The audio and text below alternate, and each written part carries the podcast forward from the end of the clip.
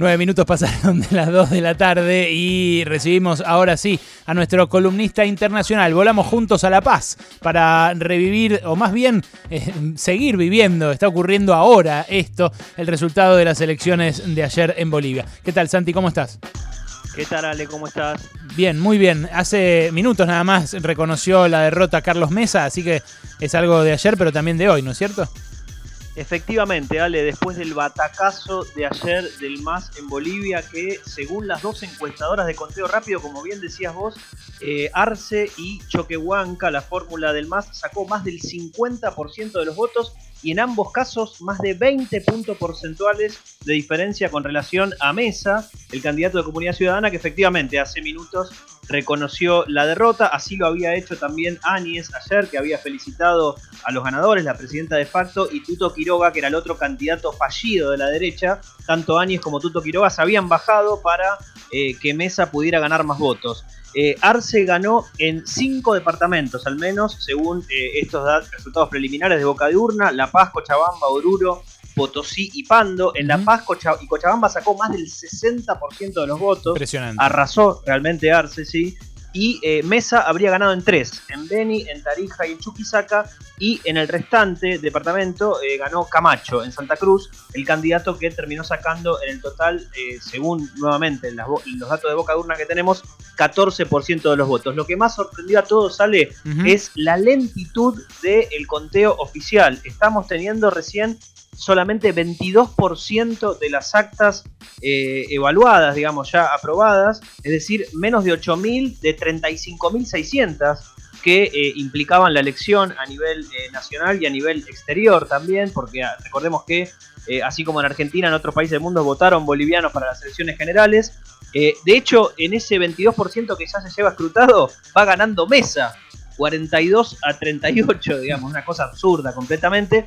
En buena medida esto tiene que ver con que buena parte de las urnas son de Santa Cruz, justamente un lugar donde ganó Camacho, pero donde también hubo varios votos para Mesa y para otros candidatos y relativamente pocos para eh, Arce. Santi, me acuerdo que el jueves, eh, cuando te pedimos que hagas una columna especial de previa de estas elecciones, vos nos dijiste, hay eh, muchos indecisos, mucha gente en las, en las encuestas de último momento que no revela su voto. Y esto es lo que ayer a la noche apareció en todos los portales y en todas las cuentas de los que siguen la realidad boliviana como el dato de la noche, ¿no? Porque nadie se esperaba tamaña ventaja. Efectivamente, Ale, había alrededor de un 20% de personas que decían que eh, en algunos casos eran indecisos, o sea, no sabe, no contesta, y en otros casos admití, eh, digamos, no querían decir a quién votaban. Entonces, ese porcentaje efectivamente, como bien decís, varios analistas indican que sería el que terminó volcándose masivamente al más, porque si no las encuestas, o en todo caso las encuestas estaban mal hechas, también es otra opción, ¿no? Pero digo, eh, en principio uno puede pensar que ese voto efectivamente se volcó fervientemente a la fórmula Arce Choquehuanca. Eh, Arce habló ayer en las primeras horas eh, de. Perdón, en las primeras horas de hoy, eso quise decir, eh, alrededor de las doce y media a las 0.30 horas de Bolivia. Dijo varias cosas que me parece que está bueno que escuchemos y están los audios porque vale la pena analizar cuál es el discurso de partida con el que se lanza a lo que va a ser su, su presidencia. Escuchémoslo.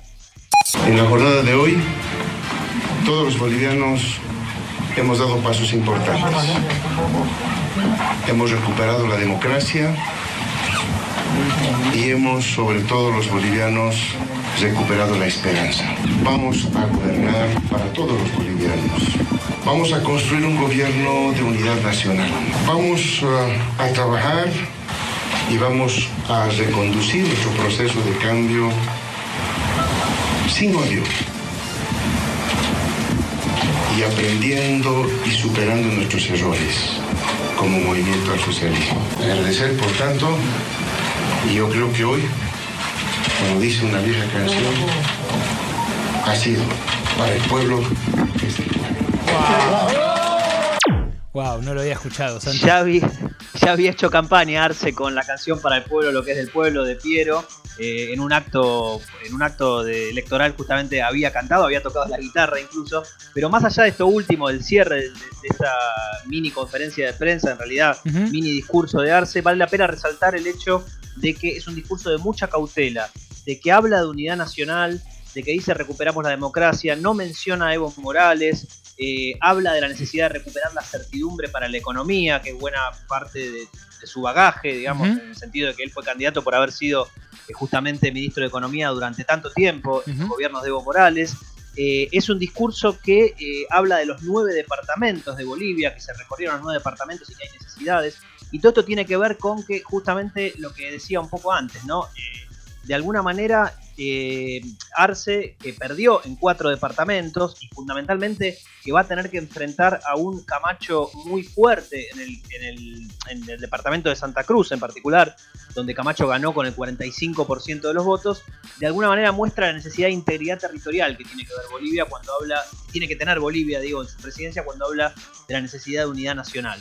También habló Evo, hoy habló Evo Morales, alrededor de las 11, pasadas las 11 de la mañana, aquí en Argentina, dijo que eh, Alberto Fernández le había salvado la vida, agradeció a Maduro, agradeció a Cristina, agradeció al Papa Francisco, que lo llamó por teléfono, según dijo, dijo de Arce que era uno de los mejores economistas de América Latina, Evo Morales, eh, dijo que era un hombre solidario, honesto y muy humano, eh, y hubo una serie de preguntas sobre las cuales dio algunas precisiones también. Dijo que tarde o temprano vamos a volver a Bolivia cuando le preguntaron eso, aunque no contestó si iba a ocupar cargos, que era otra de las preguntas que le hicieron en esa conferencia de prensa. Hay que tener en cuenta que Eva Copa, que es la presidenta del Senado de Bolivia en estos momentos, que es del MAS, dijo que no era momento para que Evo vuelva a Bolivia todavía. Esto también habla de la cautela que están teniendo eh, justamente distintos referentes del MAS y que muestran lo dificultoso que va a ser la transición después de un periodo de dictadura tan sangrienta que se cobró dos masacres,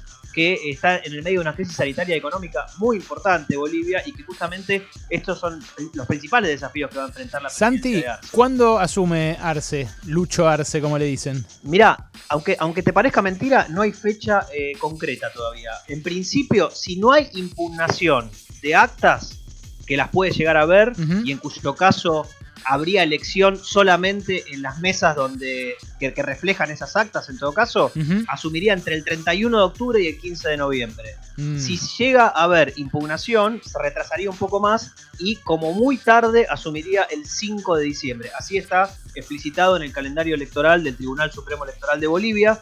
Dicho, dicho sea de paso, hay que decir que la elección fue muy pacífica y todos, absolutamente todos los referentes políticos, incluso de la presidencia de facto, reconocieron que no había habido ningún incidente, los observadores internacionales también. Mm. Nota al pie, Luis Almagro felicitó, Luis Almagro de la OEA, que el año pasado eh, metió la cola y hizo, generó tantos problemas en hablar de un fraude cuando no se tenían todavía indicios de que eso había pasado. Eh, el año pasado, en las elecciones de 2019, quise decir, eh, felicitó a los candidatos ganadores y además de los referentes nacionales, como decíamos antes, también reconocieron la derrota. Tengo varias preguntas, Santi. Eh, primero, sí, decime. amplía un poquito más lo de Luis Almagro, para que quede bien claro cuál fue el rol de la Organización de Estados Americanos y cuál fue el rol de Estados Unidos, que en definitiva lo puso a él al frente de esta, de esta organización en el golpe que vivió Bolivia hace 11 meses. Bueno, lo, interesante de Luis Almagro es que es un referente del Frente Amplio de Uruguay, ¿no? Eso es interesantísimo. Un ex referente. Eh, ex referente. Ahora, ahora, no, lo quieren, no lo querrían en un asado ninguno de los líderes del Frente Amplio Uruguayo, me imagino. Exactamente, empezando por los sectores más, de izquierda del Frente Amplio, sin ningún lugar a dudas. Bueno, es una persona que se derechizó muchísimo en, todo ese tiempo, desde que estuvo en la OEA, y que, eh, digamos, lanzó resultados preliminares en un contexto en el que todavía había dudas sobre el TREP, sobre el sistema de conteo rápido en las elecciones del año pasado de Bolivia, y lo que terminó haciendo fue legitimando lo que ya había aparecido en las calles como violencia en contra de distintos referentes del MAS y en última instancia contribuyó a dar el golpe de gracia dentro del golpe, ¿no? Como de alguna manera lo llamó Evo Morales en realidad refiriéndose a las Fuerzas Armadas de Bolivia, pero también podemos decir que él puso una gota importante en ese vaso para terminar generando la disrupción institucional el año pasado, el 10 de noviembre en particular en Bolivia. Otra pregunta, eh, ¿a Evo Morales o al MAS le pueden haber resuelto en, en alguna medida la eh, disyuntiva de la sucesión de su líder eh, con esta interrupción institucional? Porque digo, eh, Evo Morales no, no podía seguir según las reglas originales. Llamó a un plebiscito, cambió esas reglas, después quedó ahí en la duda y en definitiva forzaron un poco la máquina al presentarlo en las elecciones del año pasado porque no, no tenían un delfín, digamos. Ahora aparece el delfín la pandemia se la comió toda la dictadura de Yanin Áñez. Eh, y el Delfín es un tipo que eh, triplicó los sueldos eh, durante su gestión como ministro de Economía, que desendeudó a Bolivia, que mantuvo superávit fiscal todo el tiempo. Digo, capaz tiene una, una buena plataforma para digamos, recomponerse el poder. Vos todo lo que me estás contando eh, da cuenta de las dificultades, de, la cautela con la que van avanzando, pero ¿no puede terminar saliéndole por la culata a, los que intentaron darle ese tiro a la democracia de Bolivia? Bueno, desde el punto de vista estrictamente electoral, la respuesta es sí a tu pregunta. Le salió el tiro por la culata. Ahora bien, el presidente va a ser Luis Arce, no va a ser Evo Morales. Evo mm. Morales está en Argentina, como te decía antes, hay referentes que vienen pidiendo cambios al interior del MAS, vienen pidiendo que el gabinete no esté formado por viejas figuras del MAS necesariamente, o, mejor dicho, de los que fueron miembros eh, del gabinete en la presidencia de Morales. Eh, hay que tener en cuenta que Choquehuanca, que es el vicepresidente, es el referente que pusieron los indígenas en la fórmula presidencial. Pero, es ex canciller. Es ex canciller. ex canciller, pero también se fue y tuvo críticas. Digo, ah, el MAS es eh, el MAS y los diferentes, eh, las diferentes bases populares que de alguna manera alimentan al, partido y, los apoyos distintos que tiene Evo Morales tienen diferencias. En enero, cuando se eligió Luis Arce como candidato a presidente, eso generó ciertas este, suspicacias por parte de los sectores que apoyaban en realidad Choquehuanca o Andrónico Rodríguez, que era otro candidato muy joven que tenía eh, Cochabamba para poner en la fórmula.